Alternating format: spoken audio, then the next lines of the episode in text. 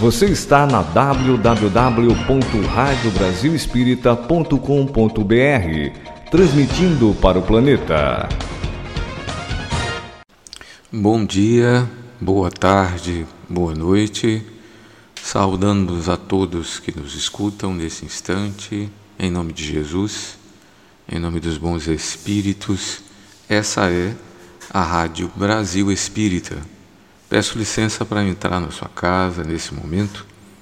Em nome de Jesus, eu me chamo Josael Bruno e aqui me encontro com um propósito: me juntar aos colaboradores da Rádio Brasil Espírita para trazer até você mais um programa denominado Evangelho no Lar. O Evangelho no Lar é um esforço da Rádio Brasil Espírita que tem como propósito levar até você uma possibilidade de reflexão em torno do Evangelho à luz do Espiritismo. Então, chego até você humildemente pedindo que reserve um momento para você. Esse momento chama-se um instante de reflexão em torno do Evangelho. Vamos juntos, vamos ficar alguns minutos eu proponho que nesse instante nos unamos a Deus, nosso Pai, através de uma breve prece. Deus Pai de amor e bondade, Criador de todas as coisas, que habita em toda parte, incluindo a nós, seus filhos, nós que aqui nos encontramos, nos dirigimos até você humildemente, rogando que nos abençoe nesses instantes, nos permita refletirmos em torno das mensagens deixadas por nosso irmão Jesus, irmão em humanidade, que habitou entre nós há dois mil anos e que nos deixou o legado que chamamos hoje de Evangelho. E é à luz do Espiritismo, à luz da doutrina espírita, que nós vamos hoje conversar sobre esse Evangelho. Pedimos Sua bênção e Sua proteção para nós e para os nossos familiares, amigos e queridos. Então, com essa breve prece, nós saudamos a todos para permanecermos juntos nos próximos minutos, discutindo, conversando, falando sobre o Evangelho segundo o Espiritismo. Então, como habitualmente fazemos, vamos iniciar com uma leitura preparatória. Hoje nós temos, na continuidade do livro Caridade no Dia a Dia, temos hoje Caridade e Amor. Vamos lá. O amor é a energia que move a vida e que alimenta o espírito. Graças à sua força, tudo se movimenta e tudo se atualiza. A caridade é como uma ponte que interliga as pessoas para que estejam em um mesmo nível de elevação. Sua ocorrência provoca a emissão de vibrações positivas e favoráveis à evolução mútua a união da caridade com o amor promove a realização do bem maior e da máxima e intensa experiência humana. O amar a uma pessoa, ao amar uma pessoa, o ser humano se coloca em sintonia com as forças superiores da natureza, liberando-se de tudo quanto dificulta sua percepção espiritual, adiantando-se na evolução. Haja sempre com amor mesmo quando seus sentimentos se encontrarem em desequilíbrio, pois ao se lembrar de quem ama, ao sintonizar com o sentimento de amor por alguém, ou mesmo ao se conscientizar da conexão de amor com o Criador, verá como a harmonia de fato acontece em sua mente. A caridade é um exercício que leva ao amor, pois decorre de um profundo desejo de contribuir para a melhoria e o equilíbrio do outro. Lembre-se de que o amor nasce sutilmente quando você decide acolher alguém, cuidar de alguém e projetar conscientemente sua condição de criatura humana no outro. Quando você pratica a caridade, dissemina o amor, que é uma ação divina. Deus realiza a evolução também através do ser humano, seu agente, e, ao mesmo tempo, também o seu objetivo. Fomente pela caridade sem fronteiras, o amor àqueles que desconhecem como é bom fazer o bem. Amar é também silenciosamente fazer o bem, quando todos reclamam ou exigem sem nada fazerem para merecer. No silêncio de sua própria intimidade, emita uma vibração de amor para quem precisa, pois é este um ato de caridade anônima e silenciosa.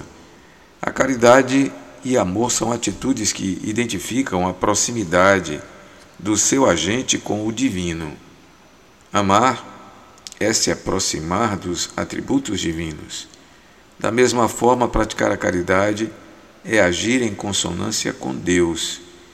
Ir em busca do amor é tarefa que se inicia na prática da caridade em todos os níveis e de todas as formas possíveis, fazendo o bem, proporcionando o bem-estar ao próximo agindo com a consciência da importância do bem comum e trabalhando para erradicar o sofrimento, o ser humano trilha o caminho do amor e se aproxima cada vez mais do conhecimento do sentido e do significado da vida.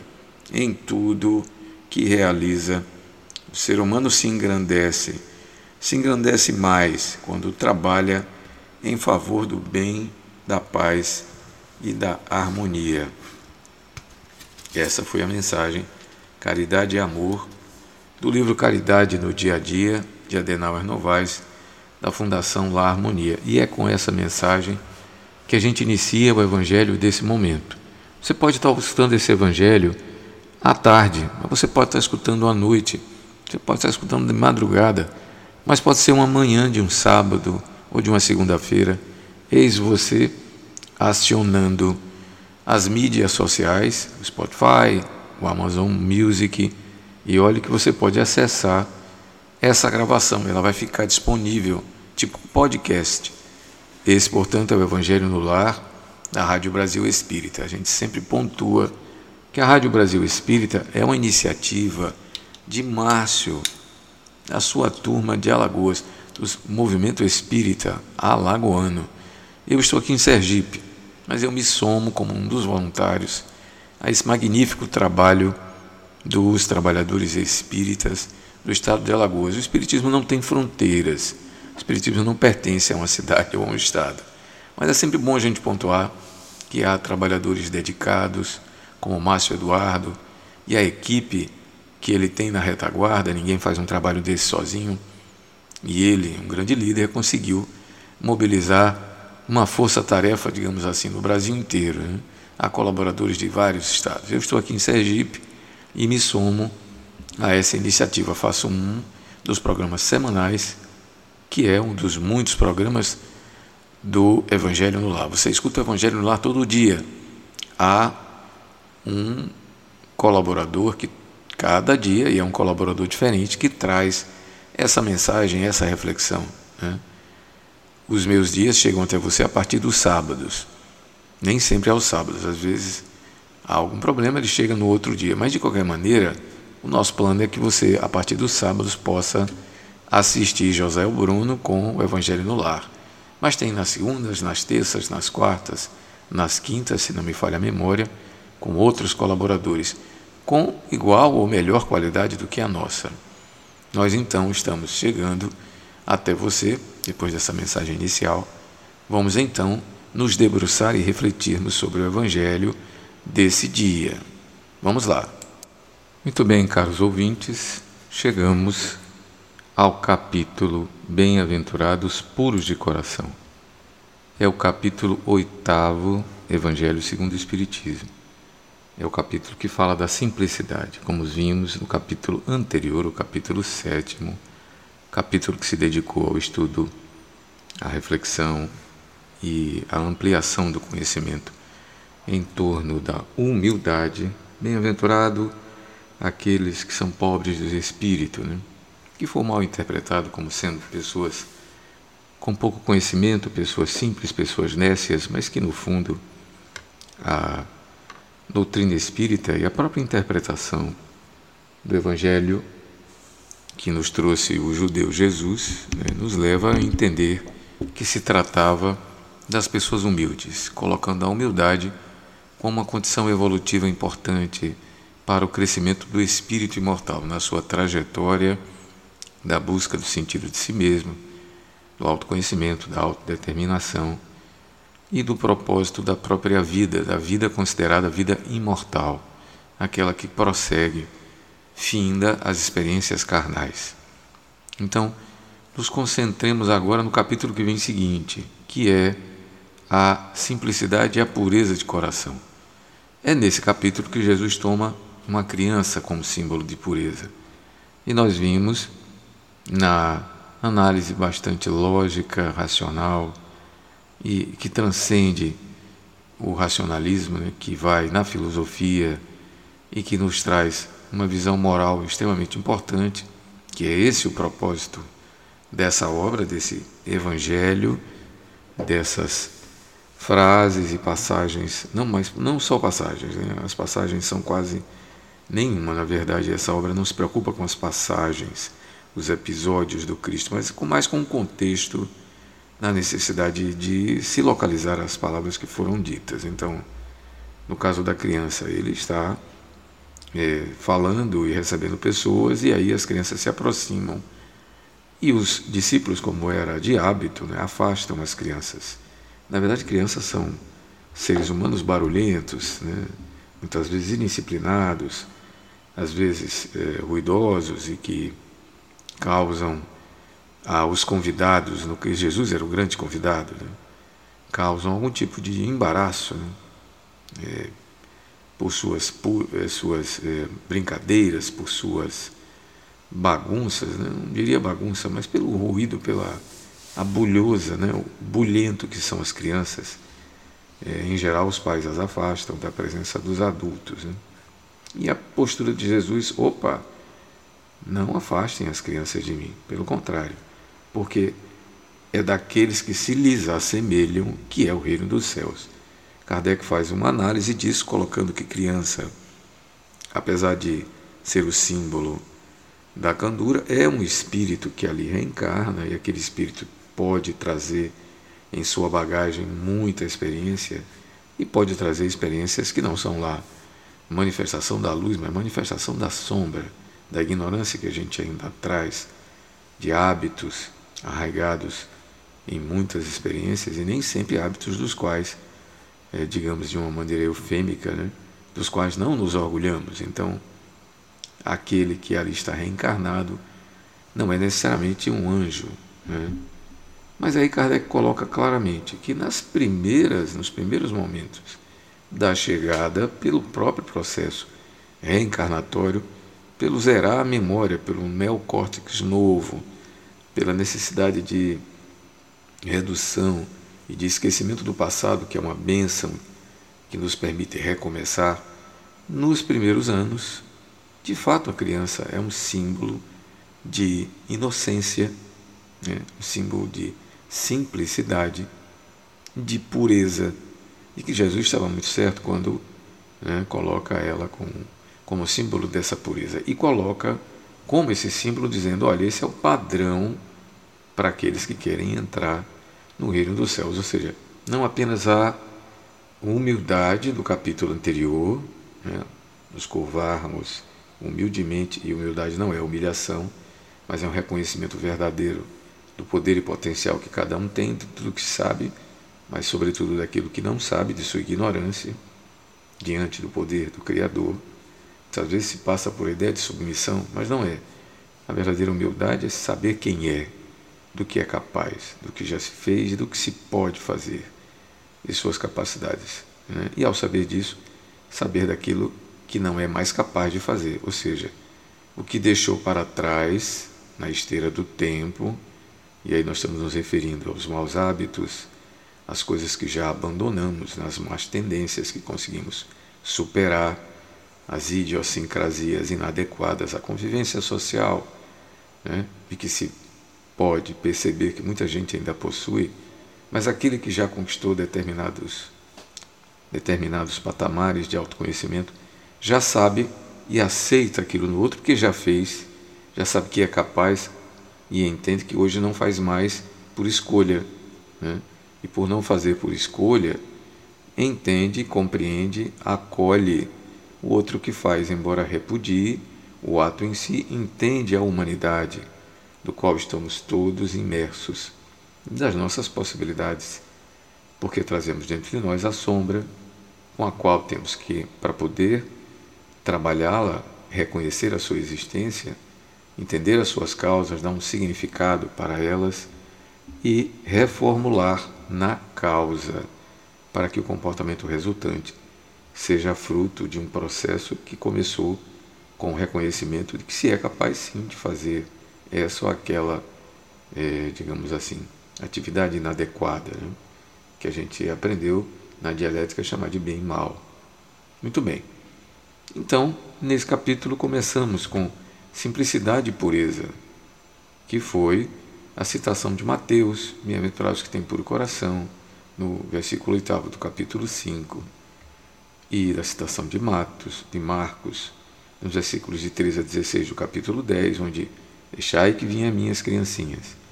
E aí Kardec faz uma análise sobre a pureza de coração, colocando ao longo da sua fala que de fato Jesus estava certo, porque aquele instante em que ele usa expressões assim, que o espírito enverga temporariamente a túnica da inocência. Então Jesus estava com a verdade quando, sem esquecer da anterioridade da alma que preexiste aquele corpo, a criança, na fase de criança, é símbolo de pureza e de simplicidade. Muito bem, vamos então para o item 5. O item 5, que também é da Lavra de Allan Kardec, ele vai nos versículos 27 a 28 do evangelista Mateus, no capítulo 5, que traz uma interpretação acerca de eh, pecado por pensamento. E traz também uma outra palavra que tem um significado que talvez não tenha hoje o significado que o Cristo disse na época, que é a palavra adultério, que pode ter um sentido restrito e pode ter um sentido lato. Nós vamos conversar sobre essa possibilidade. Kardec então escreve uma página nos itens que vai até o item sétimo para a gente entender o que é que significa a verdadeira pureza, não verdade, os pecados por pensamentos, a própria palavra pecado mostra bem o contexto em que Kardec falava, não esquecer que assim como as doutrinas elas nascem no contexto de outras doutrinas, né? não esquecer que o cristianismo nasce no seio do judaísmo, há um autor espírita que eu gosto muito aqui de Salvador, que diz assim: não esqueça que Jesus nunca foi cristão. Né? O cristianismo vai surgir é, quase que é, 40, 50 anos depois, com o movimento que cresce, sobretudo com a ação de Paulo de Tarso, nas suas epístolas, e ele acaba tomando um caminho que é um caminho importante para virar e recebeu o nome de cristianismo. A palavra cristianismo surge do, é, da expressão Cristo, que é um título atribuído a Jesus. Aliás, havia muitos Cristos antes de Jesus. Né? Jesus se torna o protótipo, né? o arquétipo do Cristo, aquele que era de fato o símbolo maior do que se chamava Cristo. É bom lembrar que naquela época haviam duas correntes depois que o Cristo se foi. Melhor, que Jesus de Nazaré se foi. Uma corrente liderada pelos discípulos, apóstolos que viveram diretamente com Jesus, e uma outra corrente que surge com Paulo. É isso mesmo, havia, havia dois caminhos. Né? Havia a casa do caminho lá com Pedro e os que segui, seguiram Jesus diretamente, chamados apóstolos, com exceção de João, que acaba indo para Pátimos, para a ilha de Pátimos, mas isso ele já estava idoso. Mas enfim, e havia um movimento que Paulo de Tarso, o antigo Saulo, que virou Paulo, é, proporcionou. Né? Eles eram todos judeus. E havia um movimento, sobretudo liderado por Tiago, que dizia que para se tornar seguidor de Jesus, seguidor da Boa Nova, quem não fosse teria que primeiro se converter ao judaísmo para depois seguir Jesus. É Paulo que rompe com isso, dizendo não precisa se tornar judeu para depois seguir Jesus, porque os seguidores de Jesus eram todos judeus. Eram judeus e exigiam de quem não era judeu, e judaísmo aí, estou me referindo à religiosidade, tá? não era possível a pessoa deixar de ser romano para deixar de ser judeu, não era uma questão política, era de admitir o Deus único, de seguir o Torá, de obedecer às práticas judaicas, para só então fosse permitido ele se tornar seguidor de Jesus de Nazaré, que era um judeu. Paulo rompe com isso. Ele diz: Não, não é preciso que você se torne judeu, basta que você, de onde você estiver. E olha, é importante lembrar que Paulo circulou por aquela Ásia toda, né? daí as suas cartas. Né? Carta aos de Corinto. Corinto era fora da Judéia. Carta aos de Tessalônia, aos tessalonicenses. Carta aos romanos. E ele dizia: não é preciso se converter ao cristianismo, ao judaísmo, para depois se tornar seguidor de Jesus. Vocês admitem diretamente a Jesus. E aí surge a expressão Cristo. Você passa diretamente a serem cristãos. Então, literalmente, quem acaba criando o cristianismo como nós conhecemos, que depois se transforma no catolicismo quando é cooptado pelo Estado, né? o Estado romano, que era o Estado que dominava tudo na época, assim como seriam hoje, por exemplo, os americanos, né? Dominam culturalmente o mundo com a sua língua, com o seu dinheiro, com a sua cultura. Né? O próprio brasileiro mesmo gosta mais de se sentir-se americano do que o próprio brasileiro. A gente ainda vive esse, essa dicotomia de ainda se considerar colônia. Né? Mas isso é outra história. Então, o cristianismo acaba sendo criado a partir de um, um trabalho de, de militância, digamos assim, que Paulo faz.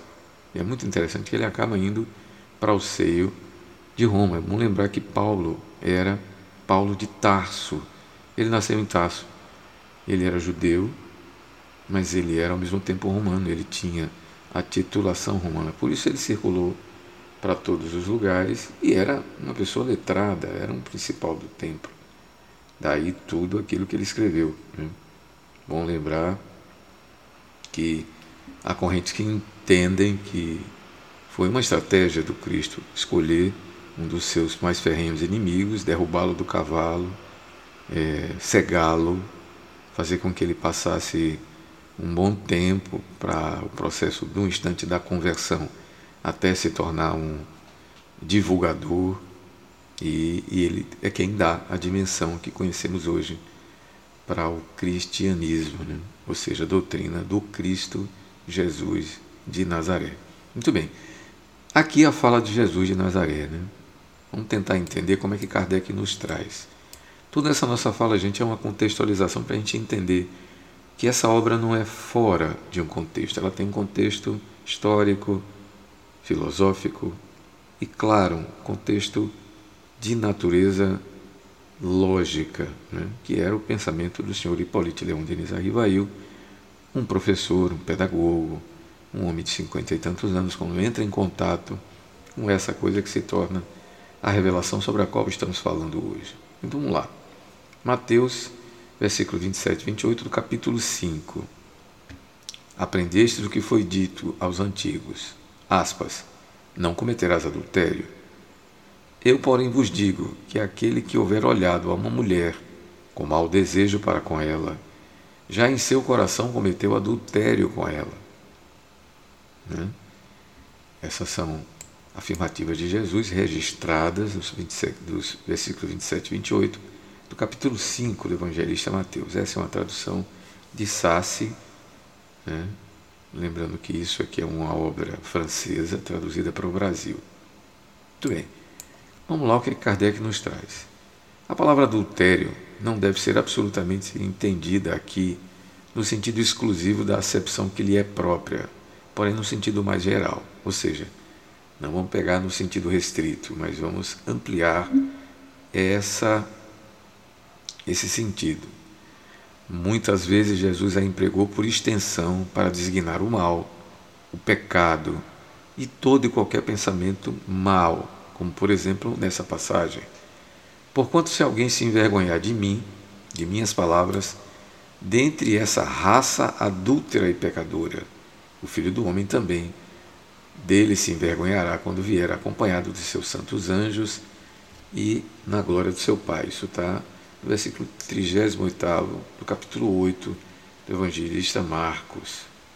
Então observe que aqui Kardec traz uma outra citação também do Evangelho do Novo Testamento de outro evangelista para dizer que Jesus empregava a palavra adultério não apenas no sentido restrito que o versículo faz sugerir que seria um, um, é, um sentido relacionado com a questão do, é, da traição entre homem e mulher, quando um dos cônjuges se envolve com outra pessoa que não seja o seu parceiro, que não seja o seu, é, que não seja o seu, o seu marido ou esposa, né? seria um, um aspecto restrito.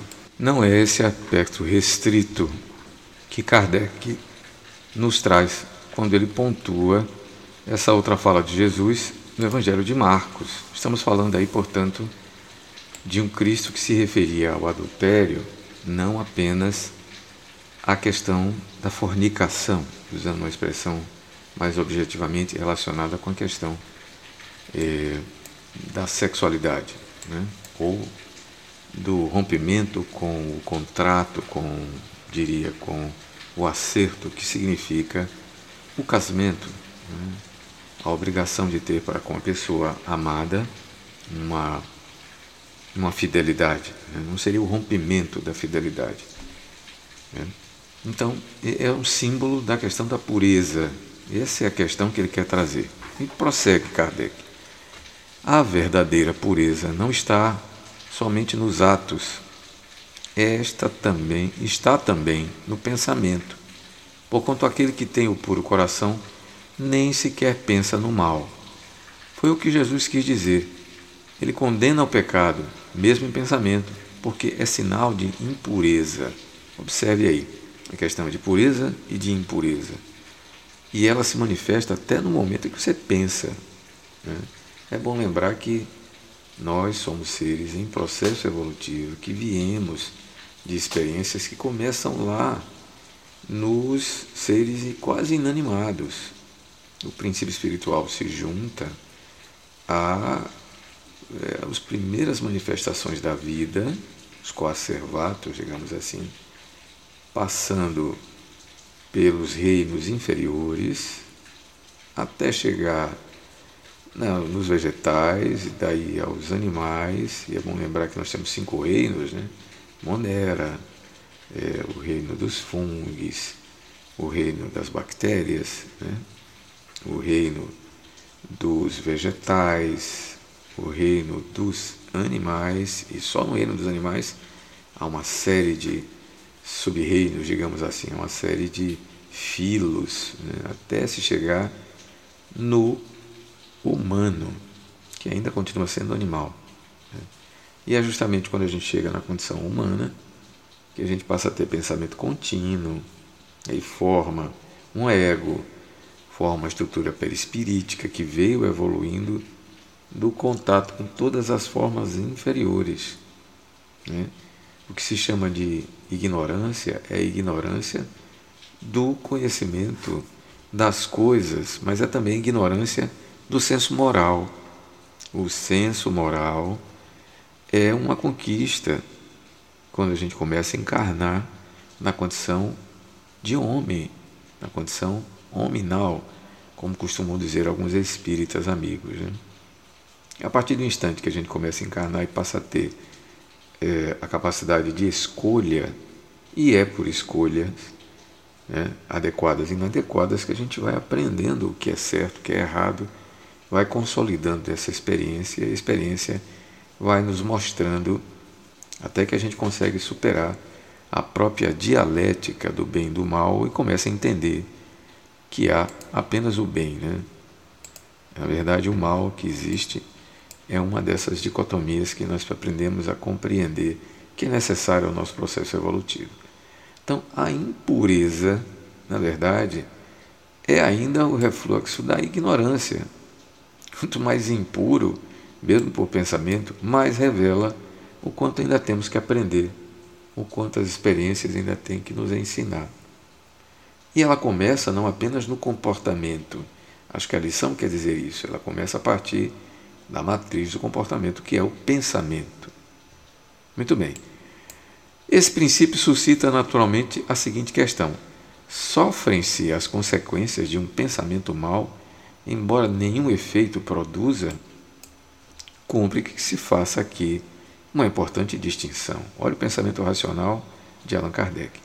À medida que avança na vida espiritual, a alma que enveredou pelo mau caminho se esclarece e despoja pouco a pouco de suas imperfeições, conforme a maior ou menor boa vontade que demonstre, em virtude do seu livre-arbítrio. Todo pensamento mau resulta, pois, da imperfeição da alma, mas de acordo com o desejo que alimenta de depurar-se, mesmo esse mau pensamento se lhe torna uma ocasião de adiantar-se, porque ela o repele com energia. É indício do esforço para apagar uma mancha. Não cederá se se apresentar a oportunidade de satisfazer o mau desejo. Depois que haja resistido, sentir-se-á mais forte e contente com a sua vitória. Aquele que, ao contrário, não tomou boas resoluções, procura a ocasião de praticar um mau ato, e se não o leva a efeito, não é por virtude da sua vontade, mas é por falta de oportunidade, falta de ensejo. É pois tão culpado quanto seria se o cometesse. Em resumo, aquele que nem sequer concebe a ideia do mal, já há um progresso realizado. Naquele a quem a ideia acode, mas a repele, há um progresso em vias de realizar-se. Naquele finalmente que pensa no mal, e esse mau pensamento se compraz, o mal ainda existe na plenitude da sua força. Num o trabalho está feito, no outro está por fazer-se. Deus, que é justo, leva em conta todas as gradações, todas essas gradações, na responsabilidade dos atos e dos pensamentos do homem.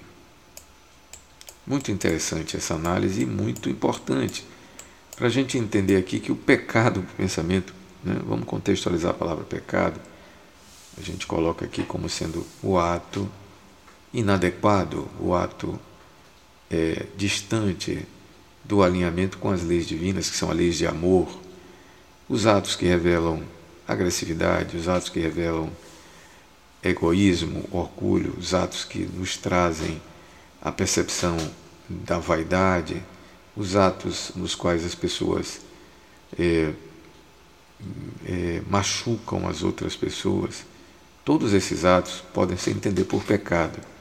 Você pode cometer esse pecado, digamos, esse ato inadequado, e há um outro sem número de atos, dos quais nós conhecemos muito bem, que os trazemos em nosso coração, que eu chamaria de sombra, fruto da ignorância, fruto de padrões desenvolvidos nas nossas, nas nossas experiências reencarnatórias antes da condição hominal, no qual a natureza a gente matava e morria mesmo. Né? A gente competia, e isso era tido como algo normal, como é ainda hoje com os chamados animais selvagens. Né?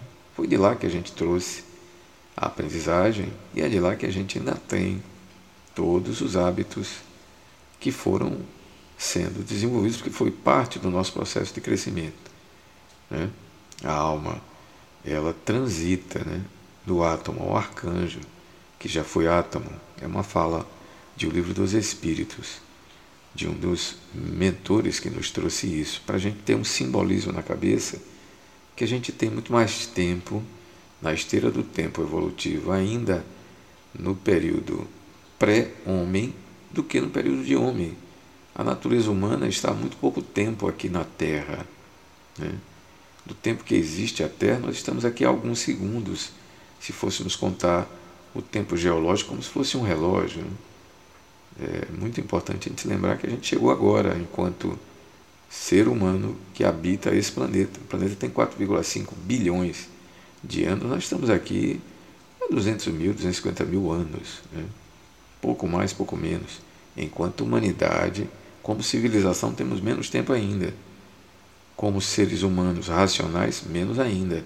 Agora é que estamos saindo para consolidar uma civilização global. Ainda assim, estamos vivendo agora, nesse instante, 2022, mês de junho, várias guerras. A gente chama muita atenção para a guerra que está acontecendo na Europa, que já não se esperava mais que os europeus estão educados, né, tão refinados, com tanta tecnologia, já não entrassem em conflitos em que o homem mata o outro homem.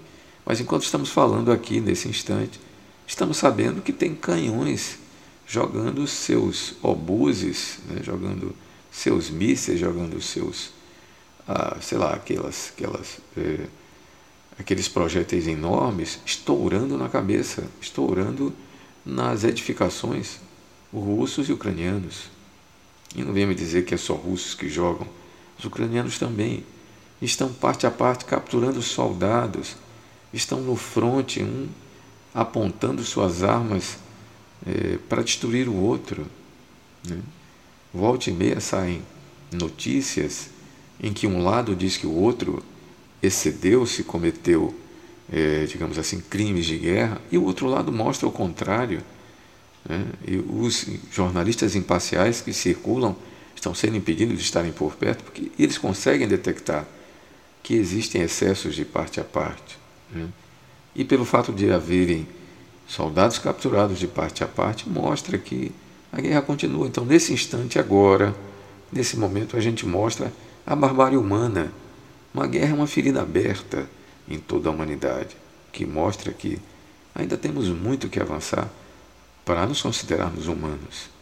Então, as chamadas ações inadequadas que a linguagem católica da época do Sr. Allan Kardec, 1855, 1863, 1865, e não podia ser diferente, já que as religiões nascem no seio de outras. Né? Essa é uma linguagem cristã católica, está ótimo, tudo bem. Mas não é adequado mais a gente usar a expressão pecado. Né? O que é o pecado? Pecado é uma, é uma coisa criada pela teologia dos anjos, né? para justificar o anjo que era bom e o anjo que era mau, e que, por desafiar o Criador, simbolicamente veio cair num planeta atrasado. No caso aqui, a Terra, que se encontra preso aqui na Terra, talvez no centro dela, na condição de esperando que ele se transforme. Né? Pecado é isso, pecado para nós espíritas é uma atitude inadequada. O que Kardec traz, ele está preocupado com o pecado? Não, ele está preocupado com a causa, que é o pensamento. O pensamento que engendra a atitude. E aqui ele fala, é, chega a fazer uma pergunta, né? Vem cá, aquele que só pensou, né? vai sofrer as consequências só porque ele pensou? E aí Kardec fala uma resposta fantástica. Né? Vamos aqui fazer uma distinção. Né? À medida que o espírito vai avançando, a alma ela reconhece pelo seu livre-arbítrio que ela está indo para atitudes inadequadas ou atitudes adequadas. Né? Ele pouco a pouco vai deixando as atitudes inadequadas, as imperfeições, e aí a palavra é adequada, que são imperfeições, são inabilidades, né? são patamares em que ele vai abandonando a ignorância, o desconhecimento da lei divina. Ele vai tomando consciência e vai abandonando hábitos instintivos e vai construindo hábitos de relacionamento mais adequado, até que ele chegue no amor. Né? Ele sai das emoções, ele passa pelas paixões, até que ele chega nos sentimentos, e o creme de la creme dos sentimentos, o sentimento mais refinado de todos é o amor. Né? Então ele deixa para trás a cupidez, ele deixa a ganância, ele abandona o egoísmo e o orgulho, ele entra na humildade e aí ele chega aqui, na simplicidade, na pureza. Isso é que ele traz para nós. Esse é o capítulo da simplicidade e da pureza. A verdadeira pureza é não cometer adultério, né? é não cometer a partir do pensamento, uma atitude inadequada. E o adultério pode ser entendido de muitas maneiras. Né? Sim, pode ser entendido no sentido restrito, no sentido lato, né? mas ele pode ter um sentido mais abrangente, né? um sentido mais digamos assim. Tudo aquilo que descumpre a lei divina pode ser considerado uma adulteração. E quantas vezes nós nos adulteramos? Né? Pequenos descumprimentos até grandes descumprimentos. Falávamos hoje com a nossa esposa, em que ela dizia assim, né? um determinado gesto das pessoas que se aproveitam do trabalho das outras para é, não fazerem força, aqueles que os que roubam, por exemplo, né? Os que não querem trabalhar, não querem fazer o esforço de trabalhar no dia a dia para obterem os recursos necessários para obterem as coisas, né? casa, carro, telefone celular, boas roupas, é, sapatos, poderem ir para bons restaurantes, terem uma vida social adequada. Né? Falávamos de amigos cujos filhos chegaram mesmo a discutir com os pais. É que ganha mais na sociedade? Qual é aquele, aquela, essa ou aquela profissão que dá mais dinheiro, que através do dinheiro me proporcione um destaque social, o bem-estar, a compra de coisas, né? o acumular riquezas, né? mostrando que esse espírito encarnado está no nível de viver a matéria. Né? Então ele nem se dá conta que é um espírito e vai viver aqui a experiência material da melhor maneira. Sendo ele inteligente, e se adicionar à inteligência uma disposição para trabalhar, para estudar, para conquistar de modo meritório aquilo que seria uma boa colocação na sociedade, que lhe remunere o suficiente para que ele tenha uma vida tranquila. Né? E aí nas conversas nós discutíamos e os pais diziam assim: Fulano, tente medicina, Fulano, tente direito, Fulano, tente uma das profissões cuja colocação no mercado são fáceis e dão oportunidades rentáveis. Não, não quero isso não, isso dá muito trabalho. Então, apesar de inteligente, o filho estava procurando aquela colocação no mercado ou na sociedade que lhe desse renda, mas que não tivesse muito trabalho. E a gente chegou então nos desvios de personalidade institucionalizados, por exemplo, a máfia. O que é que um mafioso faz? O que é que um traficante de droga faz? O que é que um miliciano, que agora é a palavra da moda, né, faz? Ele se apropria do esforço de outro. A pessoa produz, ele vai e toma. Toma como? Com o poder das armas, o poder da violência. E retira o lucro, digamos assim. Então outro passou horas, dias, meses, anos para juntar aquilo ali, ele vai lá e, e toma. Né? E aí passa a ostentar. E aí tem muitos jeitos de fazer isso. Como? Os esquemas de pirâmides, por exemplo. Né? As, é, é, os esquemas em que o outro submete o outro a, aos chamados contos do vigário para lhe subtrair a sua renda. Né? E uns sem números de, de formas. A própria venda de drogas mesmo, né? em que o sujeito sobrevive a partir de vender um prazer temporário. O que é o traficante, senão aquele que vai lá na fonte de produção e traz aquilo como um comércio, entrega na mão daquele dependente, viciado. Né? E entre a compra e a entrega há o risco, porque é uma atividade na qual os próprios concorrentes né, estão dispostos a tudo para alcançarem seus mercados e não admitem a concorrência, e como não há leis, não há regras, eles se matam uns aos outros. A imagem que vem na, na mente das pessoas são as favelas. Não, desconstrua essa imagem. Está presente na sociedade. Está presente, sobretudo em classes mais abastadas que têm condição de comprar a droga que quer. E se querem, tem alguém que venda. E se tem alguém que venda, tem alguém que produza. Então tem um esquema, e aí você pode se localizar, sabe, eu gostaria de estar nesse esquema, porque é fácil e a renda é alta. Então, eh, o que, que a gente encontra aqui? Nós encontramos um espírito que está ainda numa faixa atrasada, que quer se localizar, se localizar na sociedade, tendo os, as vantagens que a sociedade oferece, mas que não está disposto ao esforço do conhecimento que a escola, nos seus diversos níveis, lhe produz, a colocação no mercado de trabalho através de um concurso, através de um cargo, seja na iniciativa privada ou na iniciativa estatal, o trabalho para gerar a renda que se precisa. Não, vamos escolher uma outra coisa que seja simples e fácil. E esse pensamento distorcido, realmente, é, é, ele se encaixa aqui. É, um pensamento que vem de uma mente que é impura. Na verdade, é uma mente imperfeita. E essa mente, ela de fato vai gerar atitudes, né? vai gerar consequências. Então, a pergunta, sim, é, sofrem consequências o mau pensamento? Sim.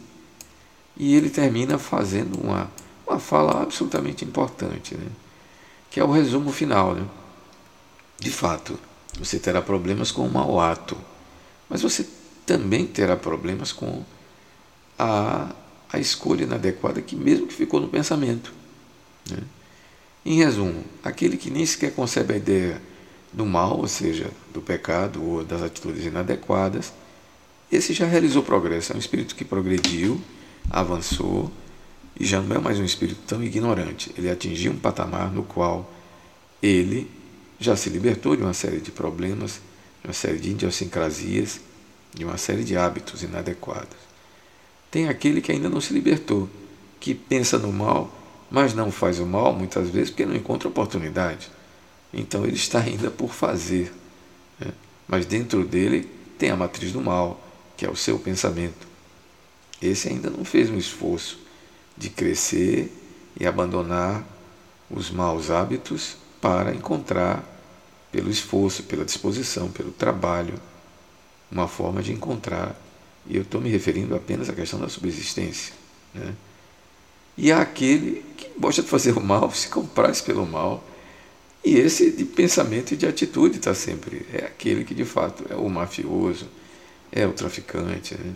E que muitas vezes nós encontramos em nossas famílias. Né? Espíritos preguiçosos, espíritos que gostariam de viver às custas e às bênçãos dos outros. Né? As pessoas que têm famílias muito grandes sempre encontram né? aqueles que são é, chamadas ovelhas negras. Né? Tem ovelhas negras, tem ovelhas brancas e tem ovelhas malhadas. Né? E são aqueles que somos quase todos nós, que já reconhecem a sombra que existe em si e faz o esforço todo dia para domar as suas más inclinações. Aliás, essa é a melhor definição que tem para o espírita. Né? O espírita é aquele que reconhece as suas más inclinações e se esforça para para domá-las. Né? Então esse é o nosso evangelho do dia de hoje. Ficamos por aqui. É, sugerimos a vocês que leiam o capítulo oitavo, os itens que lemos, o item até o item sétimo, né? e reflitam né?